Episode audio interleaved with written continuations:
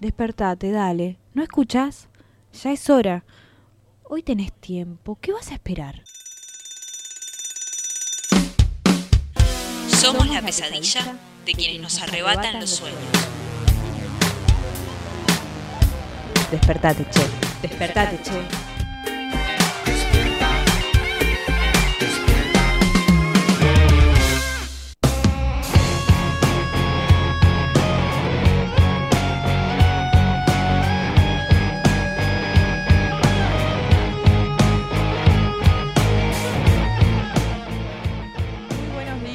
Toda la audiencia que nos está escuchando. Hoy arrancamos un nuevo programa de Despertate Che, las mañanas informativas de Radio Presente. Eh, hoy es el segundo día, pero bueno, eh, no por eso menos importante, porque hoy el estudio está copado por, eh, digamos, el cupo femenino, ¿no? buen día, Rochi, ¿cómo estás? Buen día, Giselle. Buen día, Tucu, buen día, G. Sí, es como un programa. ¿Será un programa feminista? No lo sé. La, la revolución será feminista. Exactamente. Hoy una mañana fresca, eh, según vi antes de salir, 4 grados menos que ayer. Está, está fresca, pero está lindo. Parece que en algún momento se puede llegar a despejar. Eh, y eh, un, para mí, por ejemplo, eh, no puedo dejar de mencionarlo que hace mucho tiempo que no hacía radio, entonces es como que también estoy cargada de muchos nervios y de, y de mucha ansiedad por eh, que todo esto salga bien hasta las eh, 10 que vamos a estar acompañando, ¿no? Yo, te, yo te quiero preguntar si dormiste en este caso, porque le comentamos a la audiencia que ayer no durmió prácticamente y me gustaría saber Sí, si pudiste dormir. Es raro porque ayer que no tenía que salir al aire no dormí y hoy que tenía que salir al aire dormí. Evidentemente algo funciona mal adentro mío. Eh, exactamente, ¿viste? Eh, sí, pude, pude dormir eh, poco, pero pude dormir. Además estoy, como recién lo dijiste, me dicen muchos tucus, vengo de Tucumán, entonces me estoy acostumbrando a los tiempos, a los horarios, a las rutinas, eh, que son... eh, yo pensé que no iban a ser tan distintas, honestamente, admito que subestimé, dije, no, bueno, ¿qué, tan distinto puede llegar a ser todo? Y no, es todo mm, bastante distinto, sobre todo las cuestiones vinculadas a los horarios y esas cosas, ¿no? O sea, Tucumán es una provincia que básicamente, por lo menos la capital, está compuesta por cuatro avenidas y en general las recorres bastante simple. ¿Podríamos hacer un programa alguna vez de mito-realidad Sí. entre la vida del interior? y Porque hay mucho mito. ahora Pensé sí. que ibas a decir desde Tucumán y me había encantado. Sí, a- Bueno, yo también pensé también que iba a decir ser. desde Tucumán y me ¿Podemos emocioné. hacer el programa de Tucumán? Sí. Despertate, che, viaja Sí, a todo el país. A todo el país, sí, Me sí. encantaría, sería Eh, un lindo proyecto. Exactamente. Eh, lo que sí, eh, ustedes vieron de que hay una fama que, por ejemplo, eh, no se condice con la realidad de que es que los norteños dormimos mucho. Y en realidad eh, no siempre, de hecho eh, tengo un amigo santiagueño que podría, mm, digamos, incluirse en ese grupo y para nada, es un tipo muy madrugador, fitness y tiene todo, todo ahí una cosa que no corresponde con el mito de el norteño más, más, más, más lento, más despacio, Claro. ¿viste? Es que suelen decir eso del ritmo calmo y que van por la vida así muy serenamente, Sí, que les cuesta activar. Son, yo quisiera desterrar todos esos Sí, mitos, obvio, no, obvio, por no supuesto. sabemos si es real. Eh, por eso yo la primera cosa que hice para desterrar es sumarme a este programa. Dice, bueno, despertar, despertar bien arriba, temprano, al ritmo porteño. eh, y dije, bueno, me, me gusta, me gusta esa propuesta. Va a ser una manera de, de- de- de meterme así en, en- en- en tema. Eh, bueno, Te digo la Sí. temperatura que dijo, está muy lindo el día, pero la verdad es que está bastante fresco, 12 grados, dos décimas. Para mí yo no me puedo terminar de sacar el, el charequito, 87% la humedad. Una máxima va a ser hoy de 18 grados. Se va a poner bastante lindo porque el sol está así como medio a pleno. Tenemos vías de comunicación por si se quieren comunicar eh, con nosotros, les oyentes. Sí, por supuesto. Si quieren escuchar nuestras hermosas voces y compartir la suya en el aire, pueden comunicarse al 6698-8121. Y también tenemos nuestras redes, que no podemos dejar de decirlas también. En este caso, Despertate Che en todas las redes. Lo hacemos muy simple para que puedan todos encontrarlo. Exactamente. Para los que quieran escuchar el programa de ayer, también ya están subidos las mejores partes del programa. Lo pueden buscar ahí en Facebook, eh, arroba despertateche radio. Las mejores partes es todo el, Es todo el programa. programa. Vamos a adelantarlo. ¿Les parece que arranquemos con las movilizaciones que se van a estar dando Dale. en el día de hoy? Porque son bastantes. Dale.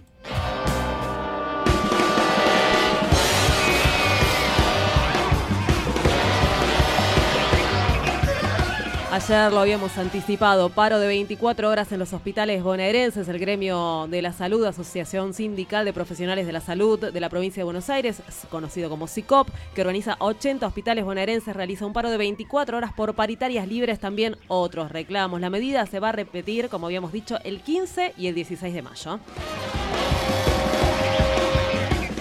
Continúa el juicio por jurados al subcomisario de la Policía Federal José Ernesto Pérez Buscarolo. Está acusado de haber asesinado un caso de gatillo fácil a Iago Ábalos de 17 años. Esto ocurrió el año pasado. El juicio por jurados se da en los tribunales de Morón, acompañado por una gran movilización. Dos de la tarde, taxistas de la ciudad de Buenos Aires y otras provincias movilizan en el marco de la presentación de un proyecto de ley de exhibición de impuestos a los taxis cero kilómetros. Concentran en Avenida Rivadavia y Rodríguez Peña y movilizan hacia el Congreso dos de la tarde. Un rato después, a las 3 de la tarde, el Frente de Bachilleratos Populares de la CTA Capital, junto a coordinadoras, realizan una movilización al Ministerio de Educación porteño. Denuncian que les siguen negando el derecho a la educación a miles de estudiantes jóvenes y adultos al no reconocer a nueve bachilleratos populares en la ciudad de Buenos Aires. Y nos vamos de la ciudad de Buenos Aires para Rosario, donde a las 5 de la tarde hay una marcha por despidos en Electrolux. Son 22 nuevos trabajadores despedidos que suman 100 en lo que va del año. Movilizan para reclamar por la reincorporación desde la Plaza 25 de Mayo hasta la sede de gobierno provincial de Santa Fe. Y hay una radio abierta tanto a las 10 de la mañana, a las 3 de la tarde y a las 5 de la tarde, a cinco meses de la desaparición de Roxana Villalba, una piba de 20 años que desapareció en Florencio Varela o la hicieron desaparecer, como decimos siempre, denunciando que no es un caso aislado para exigir la aparición de todas las mujeres desaparecidas en democracia por el desmantelamiento de las redes de trata y para gritar el Estado es responsable. No vas a poder enchupar, sintonizar ni echarte para atrás. No podrás estar enganchado por la escuelita y lanzarte por las chelas en los comerciales porque la revolución no se televisará. La revolución no será patrocinada por Xerox en cuatro partes sin comerciales. La revolución no te mostrará fotos de Fox sonando una trompeta, lidiando una carga por parte de López Obrador. Seguimos eh, despertándonos y para despertarnos hay que poner nuestros dos pies en la realidad. ¿Qué anda pasando en nuestro país? ¿Cómo era de niño? Era muy obediente. Después me fui haciendo un poquito más rebelde.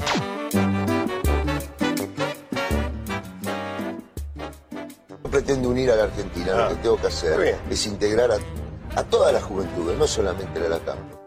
En el circo de la realidad, solo hay reflejos de la realidad.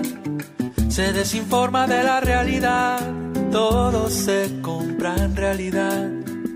Y me parece importante dejar en claro frente a esos argentinos, a los cordobeses, a los bonaerenses, qué es lo que nos jugamos, ¿no?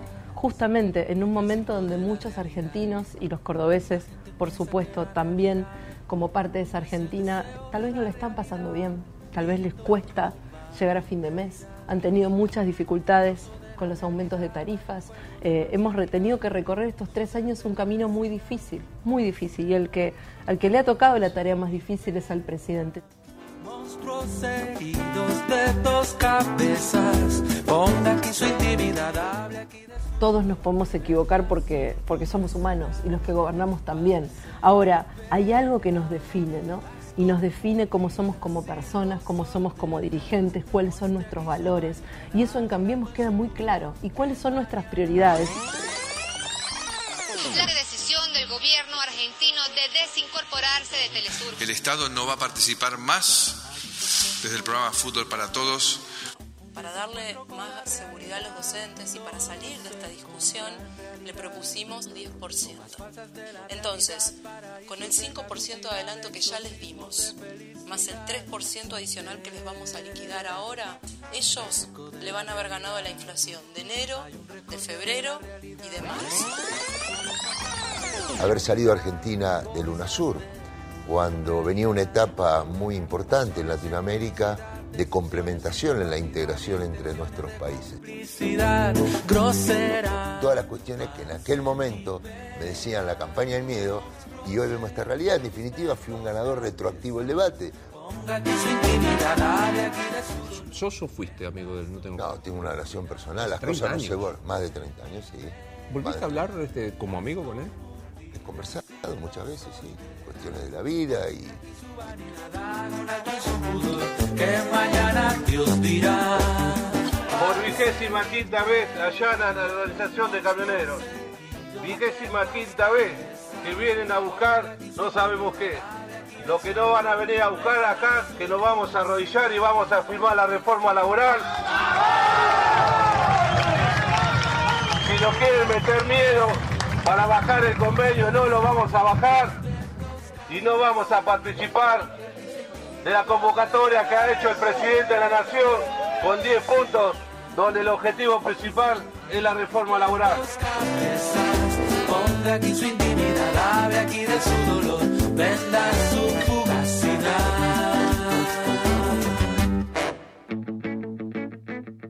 Y como decíamos ayer, si no se despiertan con esto, ya la verdad no sé con qué otra cosa nos vamos a despertar.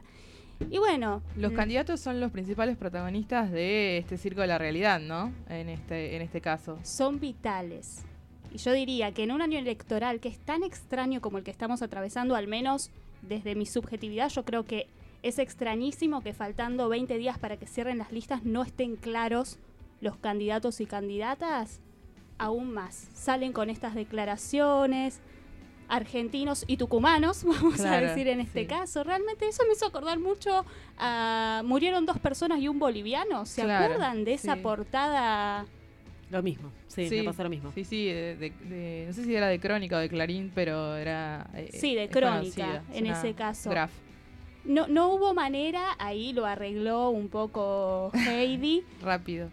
Sí, pero terrible. Ella estaba, eh, ese audio pertenece a una entrevista que, que le realizaron en La Voz del Interior, porque como bloque de Cambiemos fue apoyar la candidatura de Negri, de Mario Negri en Córdoba. Sí, que además recordemos que en Córdoba Cambiemos, eh, digamos, tiene un apoyo, en teoría, digamos, en relación a, la- a las últimas elecciones, fue, eh, digamos, la provincia que le dio la posibilidad eh, fuerte y tanto Macri como el- sus distintos funcionarios van muy seguido ahí a un poco a, a reforzar, a, a charlar, a mantener cierto lazo para que, bueno, sean el apoyo para las próximas. Sí, también más que nada pienso, ¿no? Teniendo en cuenta que las derrotas de Cambiemos en distintas provincias de- del interior, Se en lo que fueron las claro. PASO, es terrible. Entonces no pueden ceder territorio en ese sentido desde mi perspectiva. Ahora bien, Decías que la entrevista esa fue en el diario La Voz del Interior. sí, sí. Se le hicieron ayer a María Eugenia Vidal, que fue justamente a apoyar la candidatura de Mario Negri, y tuvo estas declaraciones. Igual un poco me, un poco me sensibilizó, porque claro, pobre Mau. Recordemos que fueron los peores. Recordemos que es humano. Claro, es humano, todos nos Sí. podemos equivocar. Y las, Sí. los gobernantes son Está bien aclararlo, porque si la gobernadora dice que Córdoba es parte ¿no? de la Argentina, está bueno aclarar. Está- sí, está bien, no sí, está de más. Sí, No está de más. no. Capaz a algún o alguna despistada no sabe. Entonces, bueno, eh, quiso echar luz. Para mí quiso iluminar a aquellas personas que no conocen las provincias del país. Quiero interpretarlo por ese lado. o veremos, veremos. Pero bueno, es el circo al cual nos estamos acostumbrados. No nos toma demasiado por sorpresa, lamentablemente. Sí, eh, los, los ayer también se dieron a conocer, lo decías eh, recién de que van a que, que van a estar hoy también publicándose nuevos datos sobre el INDEC. ¿sí? Eh, que eh, básicamente las, la- los principales eh, portales de noticias eh, reflejaron, digamos, lo que tiene que ver con el desplome de la industria y particularmente la industria de la construcción, ¿sí? Un 13,4% comparado al mismo mes del año anterior. Eh, eso, bueno, justamente tiene que ver, digamos, por toda la situación un poco de, de- de- crisis y por las políticas que viene llevando adelante el gobierno, pero acá em, eh, la izquierda diario, por ejemplo, hace un detalle, una infografía que está bastante buena para, para verla, eh, que de- destaca también otros, eh, otros aspectos eh, respecto a las distintas caídas. Por ejemplo, en el caso de eh, aparatos e instrumentos se, eh, se, se ve un- una caída del 31.6%. Otras de las caídas más fuertes son en vehículos automotores y carrocerías, remolques y autopartes, de un 30,2% del mismo mes, o sea, de mayo del año anterior. Eh, también la industria de muebles y colchones ha sufrido, digamos, particularmente eh, todo lo que tiene que ver con los sectores manufactureros, son los que más han sido afectados en la caída del nivel de actividad. Eh, decía entonces muebles y colchones en 25,8%, maquinarias y equipos eh, en general eh, de un 26,8% y miren esto, prendas de vestir, cuero y calzado también una disminución de un 17,3%. Esto afecta mucho también a la industria de pymes, ¿no? que en general eh, todo lo que tiene que ver con prendas y calzados eh, es un rubro que suelen tomar bastante las, eh, las pymes. Eh, y en general, bueno, productos textiles en un 17,0%. eh, y por último, caucho y plástico también registra una disminución de un 16,5%. Hoy, esta tarde, si no me equivoco, o en un rato van a estar anunciando, haciendo otros anuncios respecto a las lecturas, a otras lecturas sobre el, el año anterior en este, en esta misma época, en mayo de 2019. ¿Les parece que arranquemos con algo de música? Porque si todavía no se despertaron, les proponemos a ver algo para, para arrancar. Si la los mañana. números del INDEC no ayudaron, la música quizás sí. Bueno, con Sudor Marica y Susy Shock, vení a sudar.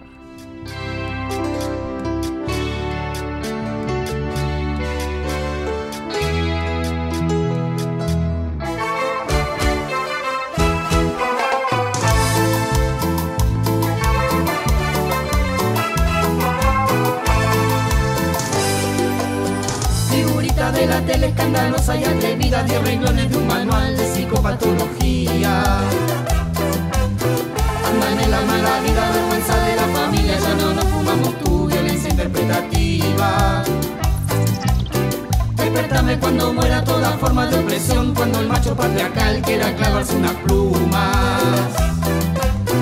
El estruendo siempre fuerte cuando cae la moral, sin patrón, sin propiedad, milagros hoy esta luna. Déjame sentir que siento, déjame y hace silencio, déjame vivir sin nombre, ya no lo quiero. Déjame sentir que siento, déjame y hace silencio, déjame vivir sin nombre, ya no lo quiero. Venía a la fiesta, proba de esta tonta que pasa, no es una secta. Bailamos cumbia al lado del río, venía a sudar. No te pedimos los documentos, que tengas un recibo de sueldo. No te pedimos que sea del gremio, venía a sudar.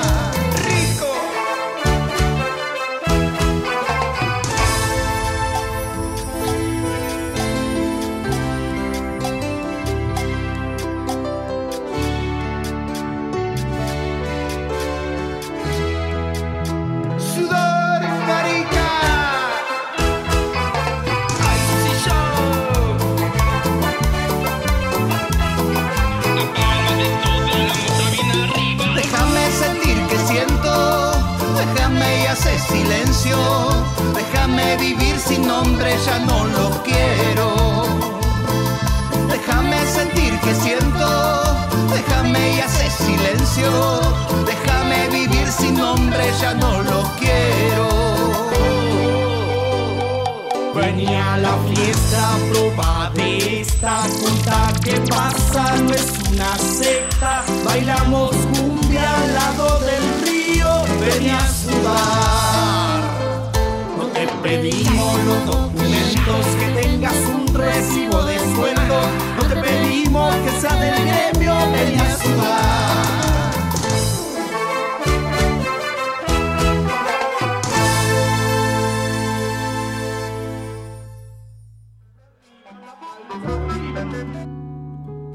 Tenés un ratito más. Despertate, che. Sucursal de los despiertos con lo justo, esperando el despertar del mundo desde la cama. Despertate, Despertate, che, che. por radio presente.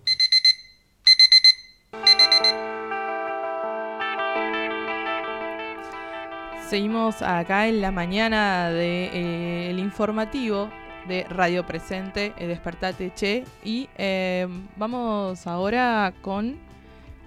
Estamos esta- en comunicación. Estamos en comunicación, sí, con eh, Santiago Mondonio de eh, el Bachillerato Popular Salvador Herrera, que forma parte de la Coordinadora de Bachilleratos Populares en Lucha.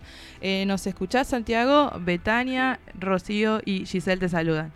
Sí, hola, buen día. ¿Cómo están? ¿Qué tal? Buenos días, ¿cómo estás?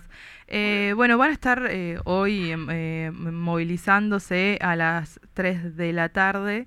Eh, eh, contame un poco, bueno, de qué se trata. Em, sí, como efectivamente decís, a las 15 horas vamos a estar eh, movilizándonos en el Ministerio de Educación de la Ciudad de Buenos Aires, porque, em, bueno, tenemos una serie de reivindicaciones que te- pendientes desde, hace ya un tiempo y no nos están dando respuesta. Em, la movilización la realizamos los bachilleratos que estamos presentes en la coordinadora de bachilleratos populares en lucha, que en Capital Federal somos aproximadamente 30, 30 Ujú. escuelas, y nosotros, bueno, formamos parte también de nuestro bachillerato, el Salvador Herrera, de la CTA Autónoma Capital, que también hoy va a movilizar acompañando este reclamo, este, este conjunto de reclamos, que mm, concretamente nos son una serie de puntos eh, que aún no, no tenemos solución. El primero que podríamos decir es que desde el- entre 2015 y 2006, 2016 se mm, oficializaron eh, seis escuelas eh, públicas, estatales, y el ministerio se niega sistemáticamente a designar a profesores a cargo de los cursos que venimos dando Sí. clases desde mucho antes, pero desde el 2015 y 2016 ya oficializados como una escuela pública del Estado de la Ciudad de Buenos Aires. Se niega a nombrar los directores, se niega a nombrar el personal auxiliar, eh, el personal eh, de secretaría. También eh, a mm, los bachilleratos nuestros, digamos, estos bachilleratos y al conjunto de bachilleratos, se mm, les niega, digamos, la, la posibilidad de, de financiar sus, sus lugares donde funcionamos, o sea, el Claro. Ministerio de Educación no paga la luz, no paga el agua, no paga el gas, no paga eh, em, el alquiler, mm, digamos, se desentiende completamente del financiamiento integral. Nuestras escuelas, que son escuelas públicas, o sea, reconocidas por el Ministerio de Educación en el ámbito Sí. de la gestión estatal, no reciben tizas, no reciben útiles, no reciben pizarrones, no reciben bancos, no reciben sillas. Desde hace ya un tiempo largo que venimos con este reclamo. Nuestros Santiago, ¿y con- sí, Sí, ¿Con qué se están eh, financiando o con qué se están sosteniendo estos espacios hoy por hoy? Bueno, el- en parte eh, lo hacemos con la autogestión. eh, Claro. real- digamos, eh, nuestras actividades eh, de financiamiento son a partir de jornadas. O hacemos un bingo, hacemos una, una feria de ropa. eh, las organizaciones también eh, hacen un, aporte. Por ejemplo, nosotros construimos un primer piso, nuevas, au- nuevas aulas para la escuela. Eso lo hicimos con el aporte, digamos, de la CTA. Pero concretamente es, un modelo, digamos, donde está el Estado desentendiéndose de lo que tiene que hacer, que es financiarnos, porque somos escuelas, y nos queda el recurso propio de la organización que, que hace actividades para, digamos, para solventar los gastos cotidianos. Santiago, cuando vos hablas de que hay seis escuelas que están reconocidas y que se niegan a oficializar, estos son bachilleratos populares. Sí, sí, sí. ¿Querés son- contarnos cuál Sí. es la diferencia de un bachillerato popular de un bachillerato común? Em, en realidad, el- la única diferencia que tiene es el nombre, porque después funciona con el programa, el plan de estudios de las escuelas secundarias de jóvenes y adultos. O sea, nuestro bachillerato está dentro de, de- de un plan oficial que es el que tiene buena parte de las escuelas de jóvenes y adultos. O sea, tiene el mismo sistema de funcionamiento. digamos, que una escuela eh, y eh, tiene tres años, como, como todas las escuelas, y tiene las materias que cada año, que cada año digamos, necesita. Pero ¿cómo Eh, surgen los bachilleratos populares? Porque tienen una lógica distinta también, tienen otras necesidades, me parece. Sí, sí, sí, como después tenemos, digamos, la, la particularidad de, las experiencias, ¿no? Que, es a lo que quizá te referís, que es nuestras, nuestros bachilleratos se crearon en, a partir, bueno, de, la crisis del 2001 y de eh, la necesidad de, empresas recuperadas y la necesidad de organizaciones barriales de contar con escuelas donde el Estado no, no tiene ninguna intención, digamos, de brindar la oferta educativa que, que la población de esos lugares necesita. Y por otra parte, la escasa, digamos, eh, oferta educativa que hay es una oferta educativa que su sistema pedagógico no hace más que eh, seguir expulsando de sus aulas a jóvenes y adultos que en algún momento tuvieron que eh, dejar sus estudios. Eh, entonces surgen de, de- de esas dos cuestiones, de una crisis económica y social y de una crisis propia del sistema educativo, pedagógico, que no da una respuesta adecuada en, en la formación. Así que bueno, nosotros intentamos resolver en la medida que podemos esas dos falencias que, que el Estado, el gobierno de la Ciudad de Buenos Aires tendría que hacer y no hace. Eh, y Santiago, ¿a quién va dirigido concretamente el reclamo y todas las movilizaciones del día de hoy? Hoy vamos a reclamarle a Soledad Acuña, que es la ministra, digamos, porque bueno, ella es, la responsable general de, de la educación y eh, vamos a hacerle a ella el reclamo porque ya hicimos cientos de reclamos en toda la, digamos, en toda la cadena de funcionarios del Ministerio de Educación, pero no, no tuvimos ninguna respuesta favorable a estos reclamos que son obligaciones que el Ministerio tiene. Entonces vamos directamente a pedirle a Soledad Acuña, que es la ministra, ¿no? que ella cumpla con esta obligación que le estamos eh, que le estamos demandando. O sea, no es que tienen la posibilidad de decir que no, porque son escuelas públicas y entonces tienen que cumplir con lo que no cumplen. Perfecto.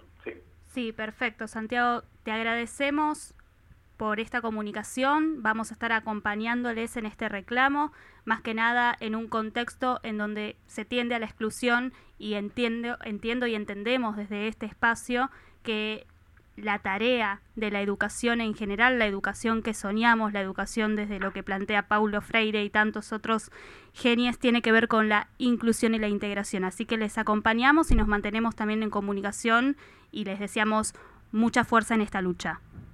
Muchas gracias por, por habernos eh, difundido y bueno, esperemos que salga hoy bien y que nos, que nos atiendan y que nos resuelvan estos reclamos. Gracias.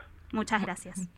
Así pasaba Santiago Mondonio del de, eh, el Bachillerato Popular eh, Salvador Herrera, eh, que bueno, van a estar moviliza- movilizando hoy a partir de las 3 de la tarde. Eh, vamos a algo, una tanda comercial y volvemos. Presente, la voz del ex Olimpo.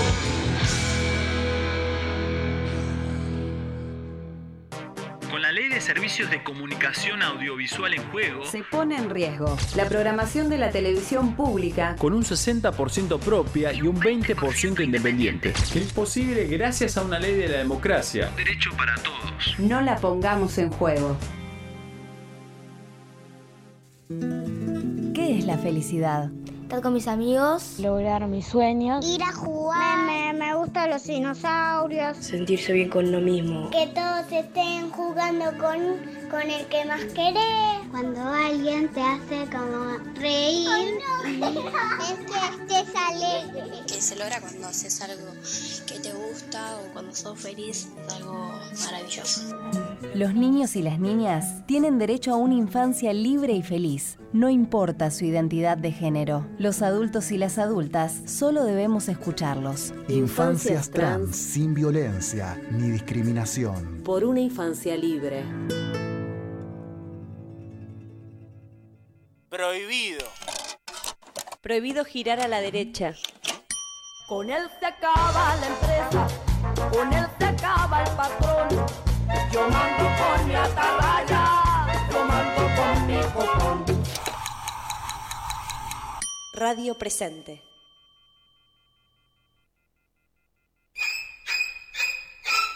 El progreso is coming. Tienes que creerme, quieren ser la especie dominante del planeta y nos destruirán a todos para poder lograrlo. ¡Nos destruirán a todos! ¡Sálvese quien pueda! ¡Nos destruirán a todos! ¡Nos destruirán a todos! ¡Nos destruirán Encerralo en el pasillo. Tenés, tenés otra, otra alternativa. alternativa. Tenés otra Despertate, alternativa. despertate, Despertate, despertate, che. Por radio presente.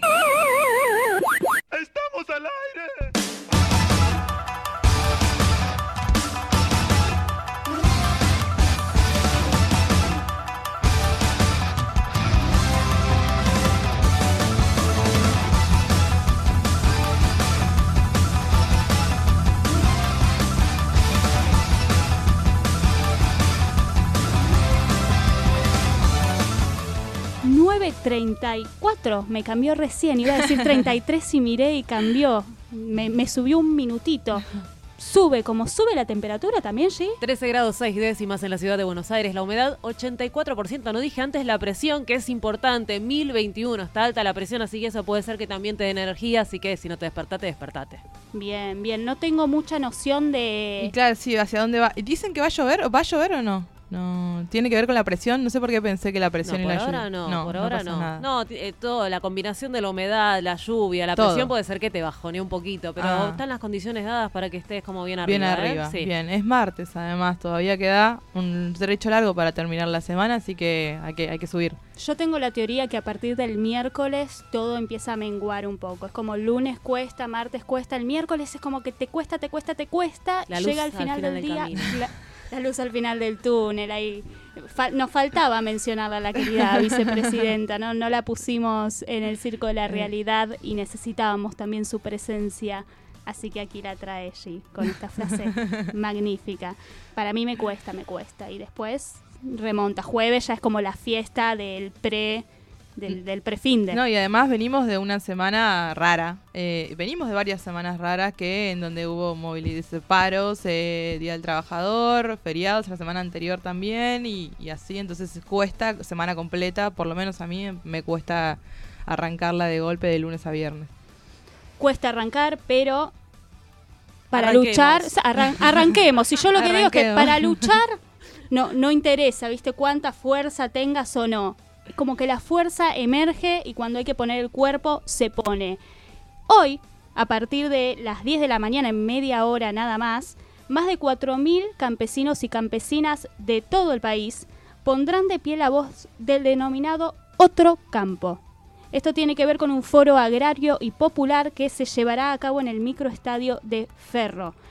Lo que plantean con esto es expresar un fuerte rechazo al agronegocio y buscarán puntos de consenso para una reforma agraria.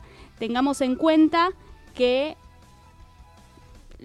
el tipo de producción que se lleva en nuestro país es devastador para la agricultura, para los suelos y muchas veces también para los seres humanos, para nosotros mismos, con el uso de agroquímicos de parte de estas mega empresas como es por ejemplo Bayer Monsanto, que deterioran la salud nuestra y de miles de especies.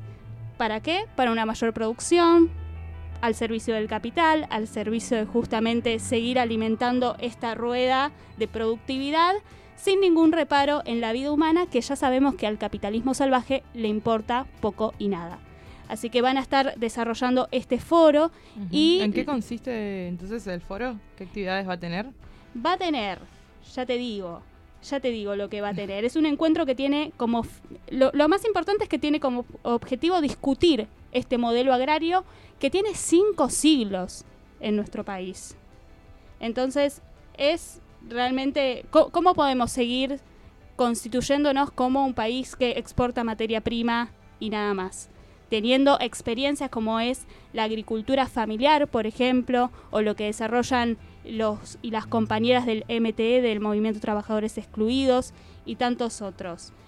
Van a hablar de soberanía alimentaria, porque están en contra de este poder económico que saquea y que destruye. Y lo que pretenden es básicamente un sistema de producción que sea agroecológico y sano.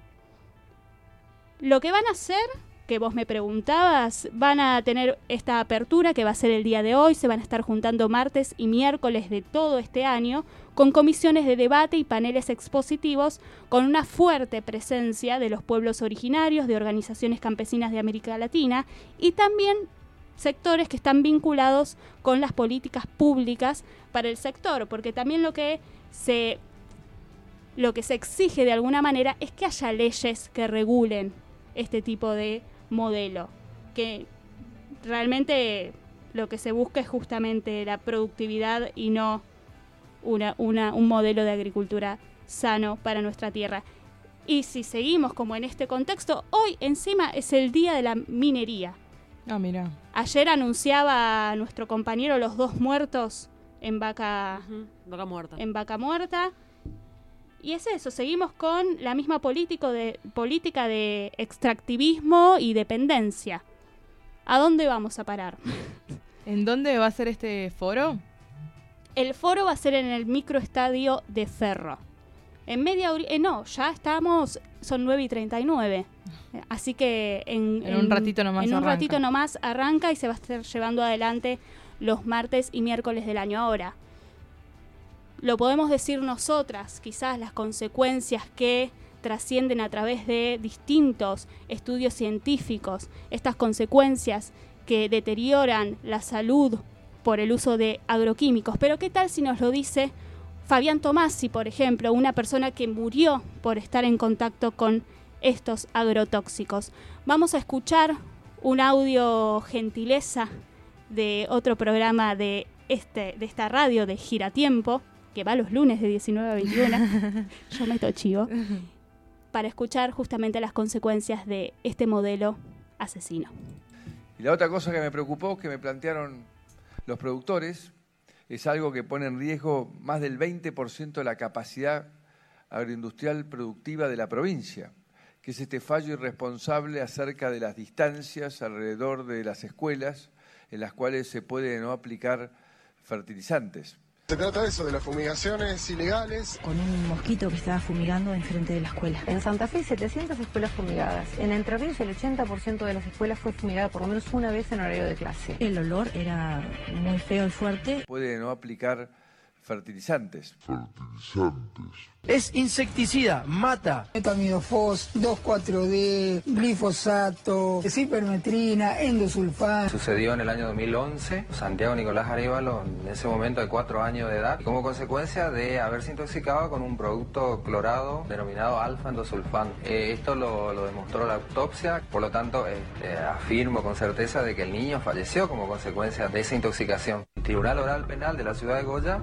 absuelve al imputado. Pues fíjate que es un poder el judicial que no investiga al que tiene más o menos una situación económica que le permite tener muy buenos abogados. ¿Qué hace la justicia? Investiga al más débiles, al más débil. Posteriormente, a los 10 días más o menos, el fiscal que actúa en la causa libra un oficio en donde se le solicita que se le extraigan muestras de sangre y de orina a los niños y a mí. Eh, Nos contestan de que no tienen los medios necesarios para saber si tenemos agroquímico en sangre. Pero esta ley que, la, que se ha impulsado en Entre Ríos es una ley que pone en peligro el trabajo de muchos enterrianos y hoy está vigente. Por un amparo está vigente.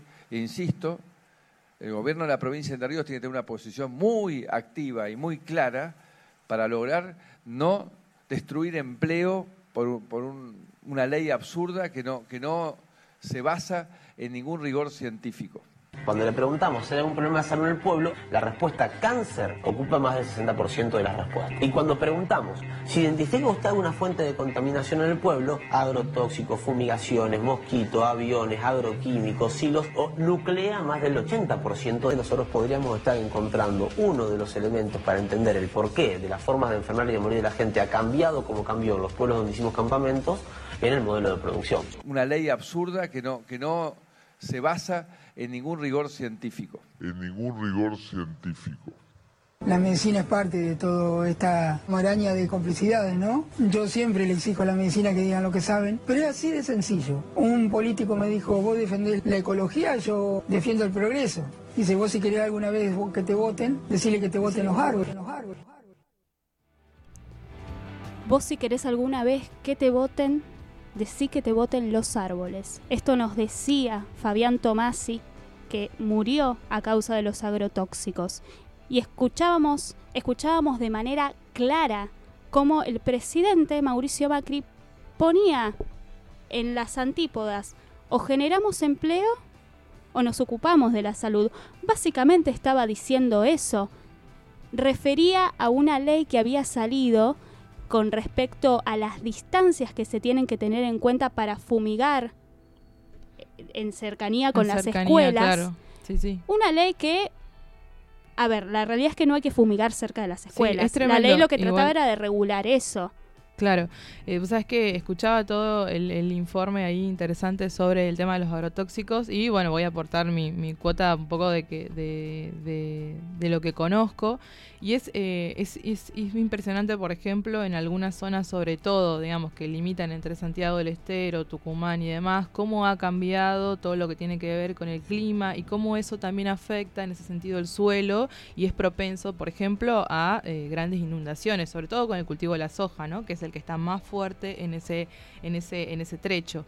Eh, y en el, por eso te digo, afecta a, la vida de las personas directamente, obviamente, a través de todos los fungicidas y todos los, los tóxicos que tienen la- la- las bueno, estas cosas que le echan a, la, a la- Sí, la- estos agrotóxicos. Exactamente. Eh, pero también, digamos, afecta el territorio, el suelo, y en ese sentido también afecta directamente porque sabemos que la vida humana está en relación a, su ambiente, por ende, digamos, o sea, este tipo de cosas, eh, sobre todo en la época de lluvias, hace poco estuvo lloviendo mucho en toda esa zona, eh, y lo primero, el primer impacto es a través de las inundaciones y, bueno, todo, todo el caos que eso genera, ¿no? Además pienso, un, un pensamiento breve, ¿no? Pero si a uno, como a una como persona, le dicen, si tomas tanto tiempo tal medicación, ya no te va a hacer efecto. Con el suelo Claro, pasa, igual. pasa si vos le seguís dando lo mismo, después le vas a tener que seguir aumentando y aumentando y aumentando. Claro. Y eso es lo que hace que se deteriore y que justamente después ya no se pueda producir.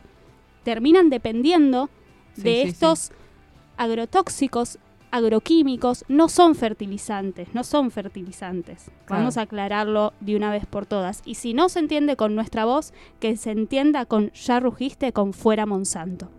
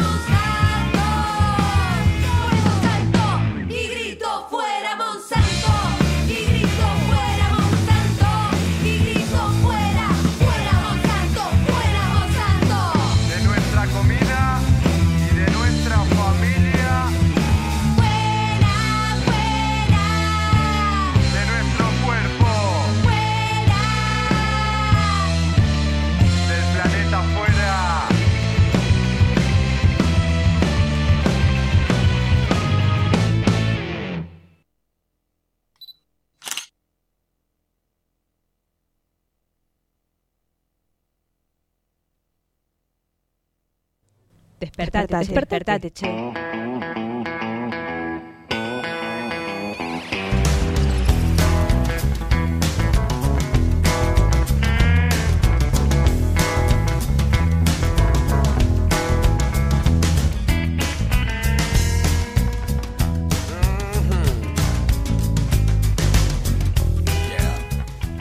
9.50 de la mañana seguimos en el informativo de presente. Despertate, che. Esperamos- Ahora sí, claro, si a esta que- altura ya sí, no te esperamos que ya despertaste. se hayan despertado, efectivamente, porque ya son casi las 10 de la mañana y eh, hubo mucha información en la jornada de hoy. Yo eh, les, te quería comentar una nota que me pareció interesante, que eh, la leí justamente ayer y viene a tono con esta cuestión de... de las elecciones, ¿no? De todo, todo, todo este circo que también que se empieza a dar a partir de, eh, bueno, de que dentro de poco vamos a tener que primero las pasos y después las, eh, vamos a tener que elegir quién va a gobernar este país por los próximos cuatro años. Y eh, Anfibia eh, subió una nota de las que se vienen haciendo mucho, que son más tipo infografía, en donde apunta a un contenido un poco más millennial, ¿no? Decir, bueno, a quienes no le gustan tanto leer, bueno, que, a través de- de cierta información puedan conocer algunos datos. Y me pareció que aportaba datos interesantes sobre cómo las campañas políticas van eh, virando a eh, cada vez más a las redes sociales. O sea, fijémonos, decíamos, bueno, mirá la época en la que estamos y no todavía no vimos un cartel, no vimos, o sea, bueno, si bien no arrancó toda la etapa de publicitaria, pero digo, no hay, digamos, un candidato específico.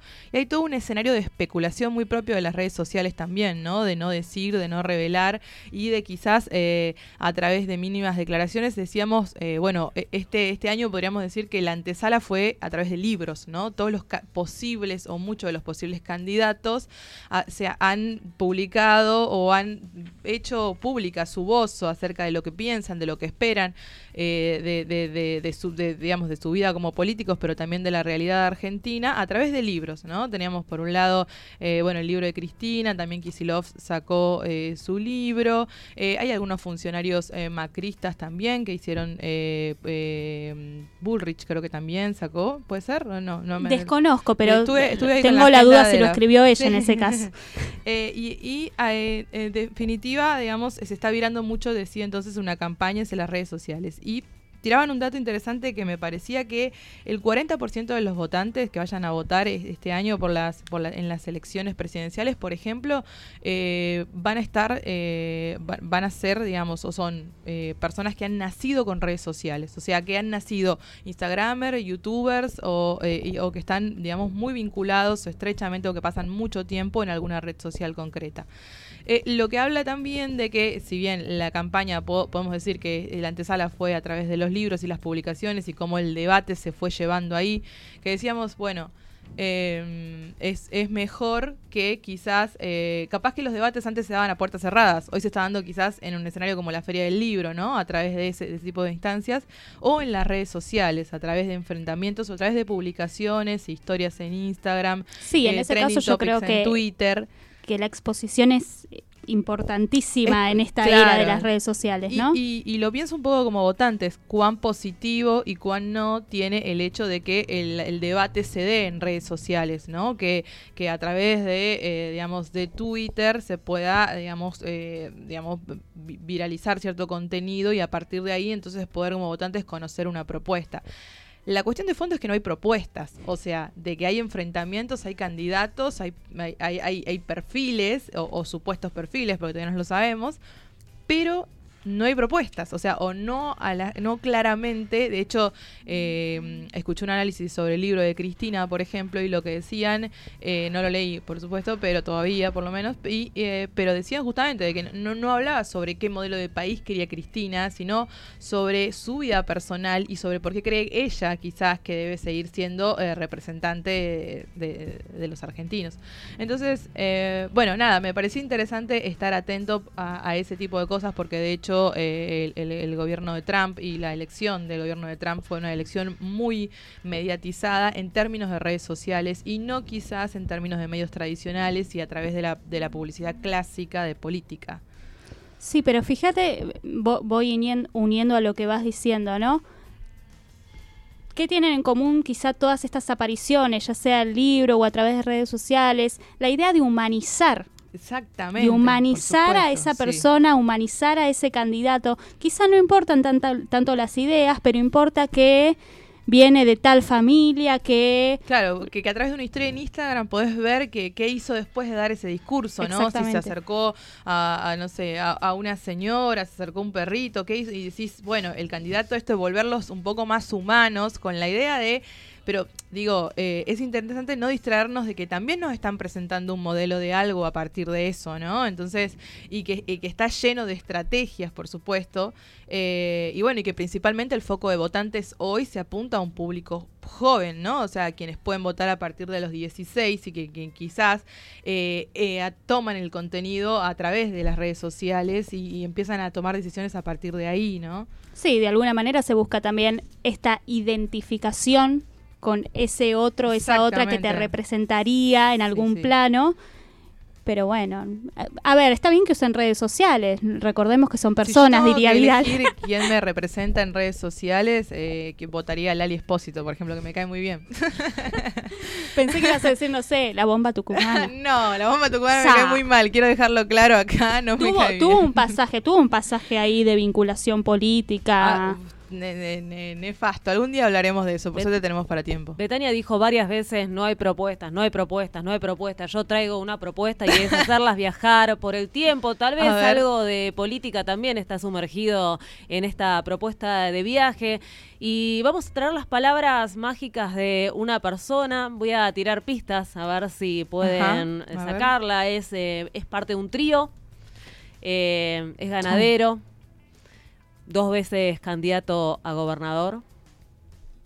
Ahí va, ahí va, ¿eh? Ay, qué difícil ¿Va? que ¿Va está. Armando? Yo, yo, yo no. Bueno, eh, voy acercando ya más. eh, eh, candidato por la provincia de Santa Fe, 2011, 2015.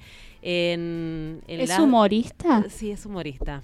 Las dos veces que se candidateó a gobernador, eh, no, ah, pará, ya creo que ya la tengo. no ganó, pero estuvo muy cerca, en un segundo puesto estuvo. Estuvo y- terriblemente cerca. Sí, y, y que no hay que olvidarse. Y mm, si abrís el diario de un día como hoy, del año 2015, leemos, eh, hablando, lo leemos, le- hablando de educación, decía, te tiro el nombre, Ajá. Miguel del Cel y sus propuestas pedagógicas. En aquel entonces se candidateaba a gobernador del PRO en Santa Fe y habló de propuestas educativas. Donde el pibe se porta mal, amonestaciones. Y si no, rajarlo de colegio y que pierda el año. Vamos a escucharlo para Tipo muy verificar inclusivo, que sí. lo que estoy diciendo es así. La gran cantidad de chicos que Más no la falencia de él haber quitado poder al profesor, al maestro, ¿no? Donde antes el papá era era era era era pa- era pa- era pa- era pa- era Bueno, era bueno, sí. cómplice del maestro. Ahora el padre es cómplice del hijo que se porta mal. Sí, se enoja con el docente. Entonces ya no hay valores, no hay respeto, hay todo un, un problema que hay que solucionar. ¿Dónde el pibe se porta mal? Amonestaciones. El no hay valores, ¿no? Ahí, colegio, tal cual. Y que pierde el año. Bueno, tiene que volver la, la normalidad para ordenar esto que yo digo que es una es una rueda que se ha desencajado en la Argentina. ¿no? Lo que pasa es que cuando vos lo decís así, algunos dicen, y eso es mano dura. Algunos, Pero, claro, a ver, mira. Lo que pasa es que se ha, se ha dejado un poco. A ver, por, eh, En no, el no, tema- mano dura. A mí, mi viejo, me metió unos cintazos espectaculares. Claro, Y mirá qué bien está, saliste. bueno, hay que, bien que- hay que Porté decir que a esta altura de los dichos ya había salido primero en las pasos provinciales. En, es más, entre diciembre de 2013 y febrero de 2015, Miguel del CEP fue diputado de la Nación Argentina. Para, Y- perdón, Miguel de Cel no es también el que dijo esa brutalidad de se embarazan para cobrar un plan. Yo creo que yo lo conocí, o sea, más que por Bueno, Midachi, por eso. ¿eh? Paulo Freire tendría que haber, hablaste de Paulo Freire, escuchá a Miguel del Cel, tendría es que haber escuchado. ¿por qué no se conocieron? Claro. Bueno, el 17 de diciembre de 2015 fue designado por Mauricio Macri como embajador de Argentina en Panamá. O sea Ajá. que después, o sea, no es una persona que dijo y después no, Y no hizo nada, nada. ¿no? en- Claro, en la además no solo estuvo acá, sino que lo, lo mandaron para otro lado para que nos represente. Eso, eso es hermoso, además, Qué también. miedo. Bueno, en el mismo momento que Miguel del Cel eh, decía todas estas cosas, pasaban en la radio algunas otras cosas. Por ejemplo, salía esta canción que estaba sonando como loca en las, en las radios. A ver si se acuerdan. Pueden cantarla si quieren. mi confesión. Uy, qué temón. Porque nos suena esta música en radio presente. Bueno, tal vez tiene que ser la cortina con la que nos estemos despidiendo, porque es la diez- son las 10 de la mañana, chicas. Se nos terminó. como en un lento. Claro, y además Despertate Che quiere, quiere- banca mucho a Ricky Martin, además. ¿no? Yo lo que digo, Ay, ay, no, esta parte. fue un disparo al corazón. Eso decían los panameños cuando llegaba Miguel del Cel. Esta también, ¿eh? Sonaba a pleno. Porque es del mismo disco. Claro. Claro. Había salido unos meses Eh. antes, en el verano de acá. Sí. Bueno, salía este disco de Ricky Martin en el 2015, mientras Miguel del Cel se hacía todas estas propuestas educativas. ¿Y qué nos vamos? ¿Bailando al ritmo Nos de vamos Ricky bailando Martin? y celebrando que Ricky puede hacer otros videos en los que no tiene que besar mujeres ni nada y puede liberarse. Claro. Porque que otros sean lo normal. Ya que Miguel del Cel decía, volvamos a la normalidad. ¿De Claro. qué normalidad me habla? Que otros sean lo normal. Nos Nos las rebancamos y nos vamos con Ricky Martin. Sí, y nos reencontramos mañana. mañana para hacer Despertate Che nuevamente. Pequemos abrazadito hasta el amanecer. Llegó la fiesta pa'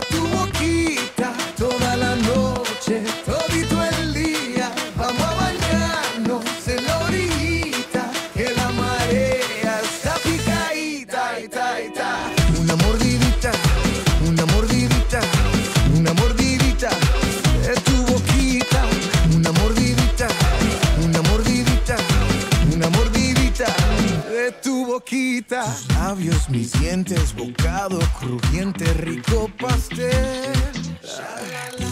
Fuego en tus pupilas, tu cuerpo destila tequila y miel.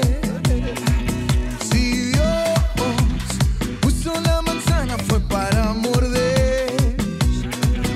Ay Dios, pequemos abrazadito hasta el amanecer. Llegó la fiesta